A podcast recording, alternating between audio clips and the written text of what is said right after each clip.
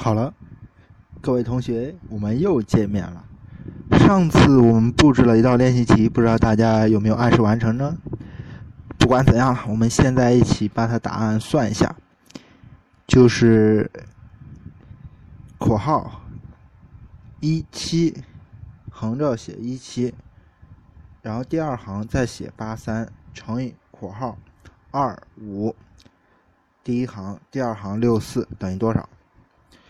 出于能让大家听得开心的目的，我们还是承接上一节，用比喻的方式来解答一下这个问题。大家还记得，每张表格代表了一种海森堡式的车费表。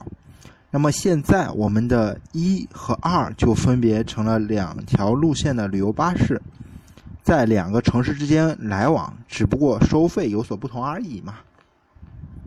我们把它称作为八十一号和八十二号。为了再形象化一点，我们假设两个城市就是隔着罗湖桥比邻的深圳和香港。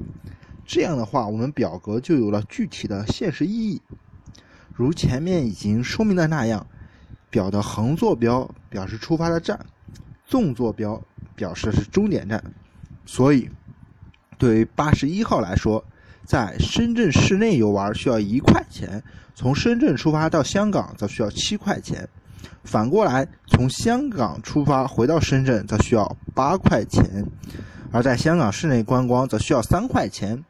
二号表格里的数字依次类似，好吧？到现在目前为止一切都还不错，可是这到底有什么意义呢？一乘以二到底是什么？这种运算代表了一种什么意义呢？和我们的巴士旅游线又有什么关系呢？问题太多，我们来一步一步来解决这些疑惑。首先要把握一个大方向，就是一是一个二乘二的表格，二也是二一个二乘二的表格。那么我们有理由去猜测，它们的乘积应该也是个二乘二的表格。嗯，那么是一个二乘二表格，那么我们就先写出来，这个表格就应该是 A、B 第二行 C、D 的形式。位于左上角的 A 是什么呢？是不是简单的把一号表格左上角的一乘以二号表格左上二一乘以二就行了呢？哦，我们要时刻牢记车费表的现实意义。左上角代表的是从深圳出发，还在深圳下车的总费用。一乘以二的的确符合了要求，先乘一号车在深圳玩一遍。随后在原地下车，再搭乘二号，再在市区内游一遍的总路线，深圳到深圳，还到深圳，起点终点都在深圳，坐标在左上，没有错。但是我们忽略了另外一条路线，就是左上角的 A 要求从深圳出发，最后在深圳下车就行。却没有规定整个过程中都要在深圳市内呢。实际上很容易想到另外一条线路，就是从深圳出发到香港玩一圈，再从香港回到深圳，它依然符合起点终点都是深圳要求。这样一来，我们必须先搭乘一号线去香港，在香港转搭二号线回深圳，收费六块。那么他们的乘积就是四十二。A 的最终值应该是所有可能路线的叠加。在本例中，只有上述两条路线，没有第三种可能了，所以 a 的值应该是一乘以二加上七乘以六。咦，好了。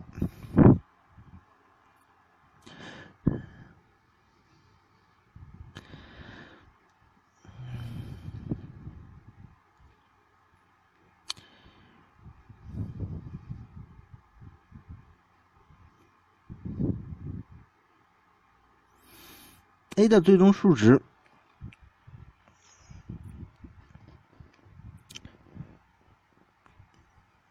就是一乘二加上七乘以六等于四十四，很奇妙，是不是？我们再来看右上角 B，深圳出发到香港下车，同样也标也有两种可能的路线，就是深圳到深圳到香港，或者是深圳香港再到香港，要么是先乘一号线在深圳市内玩一圈，再搭二号线到香港。巴拉巴拉，所有的也是两种可能性。我们同第一个计算结果一样，也会得到三十三块钱。那么同理，我们就可以算出 C 和 D 分别是三十四和五十二。很抱歉，我们处在一个非常奇妙的世界里。虽然只是小学水平的数学运算，可能已经让有些人感觉到痛苦不堪了。不过，大家必须承认，我们的确学到了一些新的东西。如果你觉得这种乘法十分陌生的话，那么我们很快就要给你更大的惊奇。但首先，我们还是要熟悉这种新的运算规则才是。圣人说：“温故而知新。”我们不必为自己新学的东西而沾沾自喜，还是要巩固巩固我们的基础吧。让我们把上面一道题目演算完。哦不，不要昏倒，不要昏倒，其实没有那么乏味。我们可以把乘法的次序颠倒一下，现在演算一下二乘以一。我知道大家都在唉声叹气，不过我还是坚持复习功课是有益无害的嘛。我们来看看 A 是什么，B 是什么，C 是什么。喂，喂！打瞌睡的各位，快醒醒！我们遇到问题了。在我们演算里，a 等于四十二。不过，我们是否还记得刚才我们说 a 的答案是四十四呢？各位把笔记本往回翻几页，看看我们有没有错。虽然大家没有抄笔记，但是我还是没有记错的。刚才我们算的 a 等于一乘以二加上七乘以六等于四十四。看来是我算错了，我再算一遍。哇！还是二乘以一的话，a 是四十二。嗯，奇怪，没有错。难道前面算错了？我们再算一遍，还是没有错。前面是四十四，一乘以二，a 等于四十四。二乘以一，a 就变成四十二了。那么谁错了？哈哈，难道是海森堡错了？他这次可丢脸了。他发明了一个什么样的表表格乘法呀？居然导致导致如此荒唐的结果：一乘以二不等于二乘以一。我们把整个结果算出来，会发现每个数字都不一样。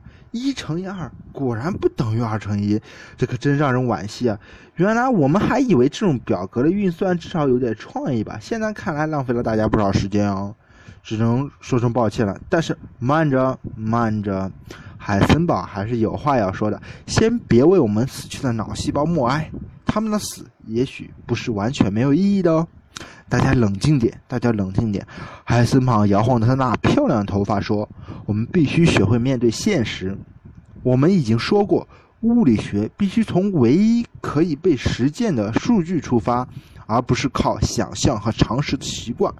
我们要学会依赖于数学，而不是日常语言，因为只有数学才具有唯一的意义，才能告诉我们唯一的真实。我们必须认识到这一点。”数学怎么说，我们就得接受什么。如果数学说一乘以二不等于二乘一，那么我们就得认为，哪怕世人用再嘲讽的口气来讥笑我们，我们也不能改变这一立场。何况，如果仔细审查这里面的意义，也并没有太大的荒谬啊。先搭一号线再转成二号线，和先搭二号线再转成一号线，导致的结果可能是不同的呢？有什么问题吗？好吧，有人会讽刺的说：“那么牛顿第二定律究竟是 F 等于 m 等于 a 呢，还是 F 等于 a 乘 m 呢？”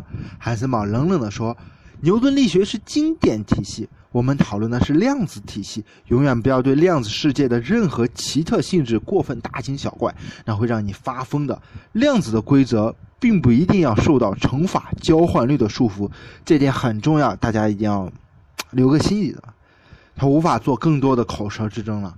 一九二五年的夏天，海森堡被一场热病所感染，不得不离开哥廷根，到北海的一个小岛赫尔格林去休养。但是他的大脑没有停止，在远离喧嚣的小岛上，海森堡坚定地沿着这条奇特的表格式道路去探索物理学的未来。而且他很快获得了成功。事实上，只要把矩阵的规则运用到经典动力学的公式中中，把波尔和索莫菲的旧的量子条件改造为新的由坚实的矩阵块结构构造起来的方程的话，那么海森堡以自然而然就可以推导出量子化的原子能级和辐射频率。而且这一切都可以顺理成章的从方程本身解出，不再需要像波尔那时候的旧模型那样强行附加一些不自然的量子条件。海森堡的表格的确管用，数学解释一切，我们的想象是靠不住的。虽然这种古怪的不遵守交换律的矩阵乘法到底意味着什么，无论对海森堡还是对于当时所有人来说。都还仍然是一个谜题，但量子力学的基本形式却已经得到了突破进展。